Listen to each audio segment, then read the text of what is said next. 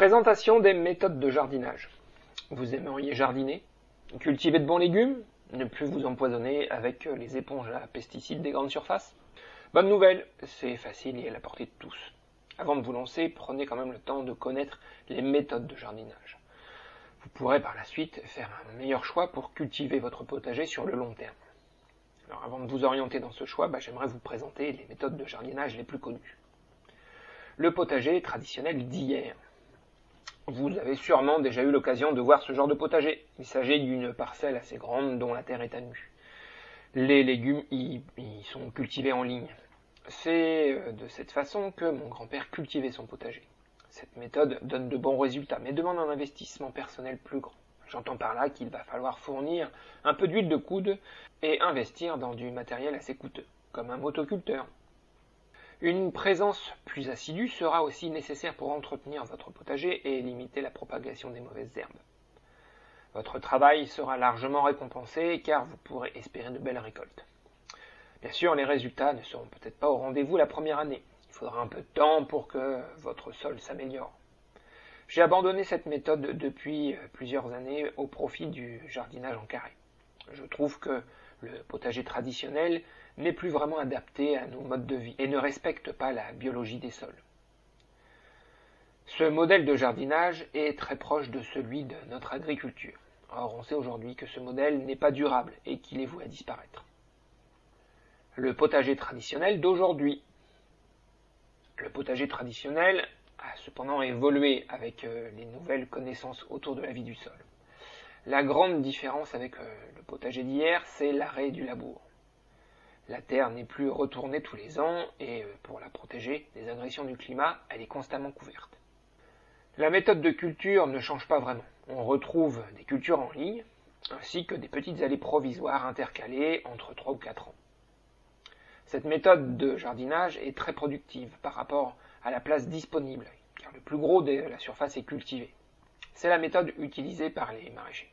Ces derniers sont soumis à une contrainte économique qui ne concerne pas les jardiniers du dimanche. pour moi, un jardinier du dimanche n'a rien de péjoratif. Pour moi, la référence dans ce domaine, c'est le blog de Gilles Domenech, Jardinons sur sol vivant. Le potager en carré, selon la méthode du jardineur. Si vous êtes là, c'est sûrement la méthode qui vous intéresse le plus. C'est la méthode que j'ai choisie après avoir cultivé mon potager traditionnel. Même s'il paraît être un jardin d'enfants, le potager en carré est une méthode de jardinage intensif qui utilise différentes stratégies pour limiter le travail et améliorer la productivité. De plus, le potager en carré est inégalable selon moi pour son aspect esthétique. Alors j'ouvre une petite parenthèse pour éclaircir les incompréhensions autour de cette méthode. Si le potager en carré vous intéresse, vous devez certainement connaître les ouvrages d'Anne-Marie Nagel-Essen. Le potager en carré, la méthode et ses secrets. Dans ses ouvrages, l'auteur a adapté la méthode de Mel Bartholomew, qui consiste à cultiver une variété de légumes dans un petit carré de 30 cm de côté. D'où la représentation des 12 petits carrés à l'intérieur euh, d'un carré plus grand, qu'il convient d'appeler planche de culture. Cette planche de culture pourrait être aussi bien rectangulaire ou d'une autre forme, car la méthode de Mel Bartholomew se caractérise par le fait de cultiver dans un petit carré de 30 cm. La méthode française développée par Madame Nagel-Essen s'appuie sur le même principe. Mais au lieu d'utiliser des carrés de 30 cm, elle a choisi des carrés de 40 cm. D'où cette représentation d'une planche de culture qui ressemble un peu à un jeu de morpion. L'auteur de ces livres, à qui on doit le succès du potager en carré, affirme que l'emploi du terme potager en carré désigne la méthode de culture, c'est-à-dire de cultiver 9 variétés de légumes différents au sein d'une planche de culture de 1 m de côté. C'est selon moi l'origine de la confusion. Comme bon nombre d'entre vous, quand on me parle de potager en carré, je vois un potager avec des planches de culture carrées de 1 m de côté séparées par des allées. Je ne vois pas une méthode de culture, mais un aspect, une esthétique. Donc si comme moi, lorsqu'on vous parle de potager en carré, vous voyez un potager dans son ensemble et non pas une méthode, vous n'aurez pas la chance de faire partie des bons élèves de Madame Nagel-Essen. Vous l'aurez compris, je suis le cancre de la classe de Madame Potager en carré, méthode à la française. Alors pourquoi je ne veux pas me plier à la règle que l'on veut m'imposer? Tout simplement pour une raison mathématique. J'ai dans mon potager 10 planches de culture de 1 m de côté. 9 planches de 1m20 par 2m40 et bientôt 4 planches de 1m20 par 6 m. Soit un total de 432 petits euh, carrés de 40 cm de côté. Vous imaginez un peu le casse-tête chinois à gérer. Sachez qu'en consultant mon blog, vous n'apprendrez pas à cultiver votre potager en carré comme Anne-Marie Nagélesen.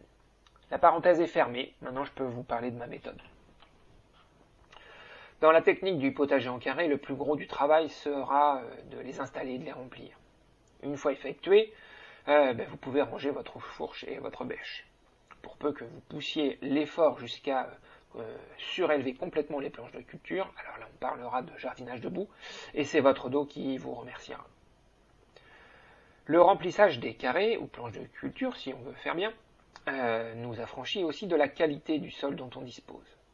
Vous pouvez sans difficulté installer vos carrés sur un sol rempli de cailloux, car au moment du remplissage, on fera en sorte de créer un sol riche et fertile. L'inconvénient majeur du potager en carré, c'est le gâchis de place. Vous devez savoir que les allées représentent 50% de la place occupée par le potager. Alors, si votre objectif est de produire le plus possible sur une surface donnée, n'optez pas pour le potager en carré. Par contre, avec le recul, je dirais que le potager en carré, c'est le meilleur choix pour entrer dans le monde du jardinage. C'est la méthode que je recommande aux débutants potager en carré ne fait pas peur. Les petites planches de culture sont faciles à cultiver et à mesure que l'on y prend goût, c'est très facile d'en ajouter. Alors, si vous n'êtes pas trop contraint par la place, que vous êtes débutant et que vous ne visez pas pour le moment l'autonomie alimentaire, le potager en carré est fait pour vous. Le potager en bac. Peut-être vous n'avez pas la chance d'avoir un petit jardin.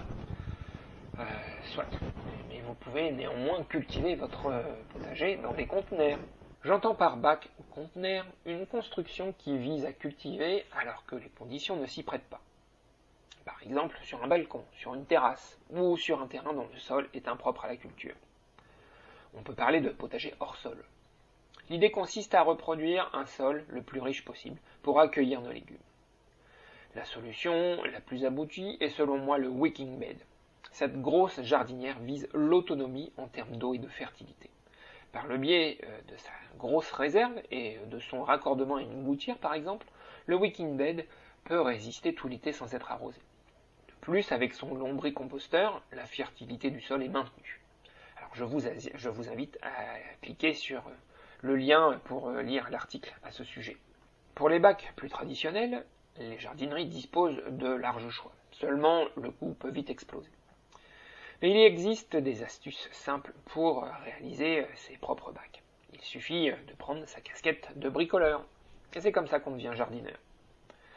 Pour ceux qui s'intéressent plus particulièrement au potager hors sol, je vous invite à consulter le blog de Tom Britt. Pour ma part, bien que je pratique aussi le potager en bac surélevé, la grande différence c'est que je fais toujours en sorte que mes bacs soient connectés à la vie du sol. Soit en supprimant le fond, soit par le biais de mon ascenseur à verre de terre. Le potager sur but. La référence en la matière, pour moi, c'est le livre et le blog de Richard Wallner. Dans cette technique, on retrouve l'idée des planches et des allées permanentes, comme dans le potager en carré. L'approche du potager sur but est plus professionnelle. Je veux dire par là que l'objectif recherché est la rentabilité et l'efficacité. On va retrouver, comme dans le potager traditionnel d'aujourd'hui, de longues planches de culture séparées par des allées étroites. Je vois au travers du potager sur but l'évolution ultime du maraîchage, tel qu'il devrait être. Attention, c'est une vision utopique, hors des contraintes économiques. Pour les jardiniers que nous sommes, le potager sur but est très proche du jardinage debout que je vous propose. Mes buts à moi font 80 cm de haut et sont fabriqués pour des raisons esthétiques avec la structure à l'intérieur. Pour le moment, je n'ai pas encore expérimenté la forme en but.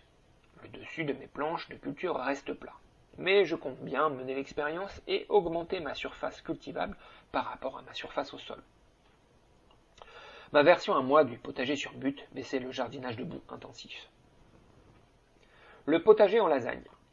Bien que je ne considère pas le potager en lasagne comme une méthode de jardinage, je lui réserve un paragraphe dans cet article pour éviter aux débutants de faire leurs recherches sur le sujet.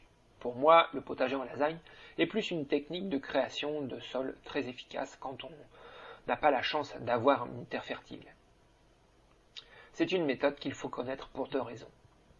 Créer un sol riche et fertile. Au moment du remplissage des bacs surélevés, euh, les lasagnes nous donnent l'occasion de mettre en place des conditions de fertilité durables pour nos cultures à venir. De plus, c'est une technique qui permet de recycler facilement de gros volumes de déchets verts. Si vous êtes propriétaire d'un grand terrain arboré et que vous avez souvent des déchets de taille, la lasagne est faite pour vous. Vous pouvez donc utiliser cette technique pour créer vos buts ou remplir vos bacs. Pour en savoir plus, vous pouvez lire l'article Jardin en lasagne. Vous verrez aussi euh, dans la vidéo comment je mets en place la lasagne. La permaculture. C'est terriblement réducteur de mettre la permaculture dans les méthodes de jardinage. Mais si je le fais, c'est encore une fois pour les débutants. Sachez que la permaculture est plus une philosophie qu'une technique. C'est une nouvelle façon de regarder l'homme dans son environnement. Ce qui veut dire qu'elle englobe tous les domaines de la vie. On ne parlera ici que du côté agriculture de la permaculture. Si je devais vous donner une définition, je reprendrai celle de Wiki c'est l'art de cultiver la terre pour la rendre indéfiniment fertile. Donc vous avez compris, c'est un art très éloigné de l'agriculture industrielle.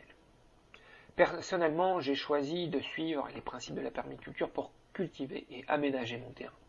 Ma façon de vous présenter le potager sera forcément influencée par l'éthique de la permaculture.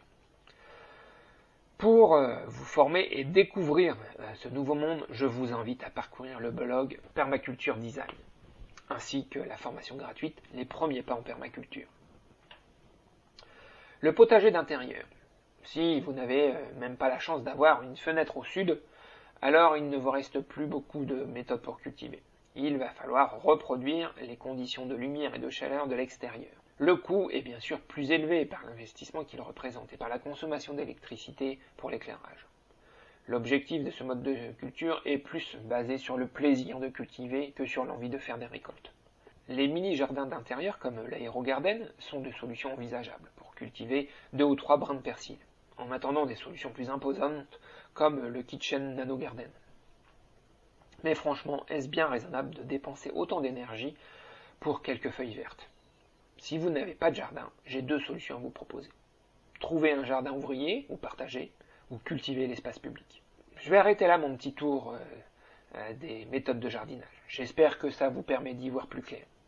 Sachez qu'il n'y a pas une méthode à suivre en particulier, ça dépend de tellement de facteurs. Votre façon de cultiver va évoluer dans le temps, et vous allez très certainement euh, inventer votre propre méthode en vous inspirant de ce que vous verrez chez d'autres jardiniers. Allez, je vous dis à bientôt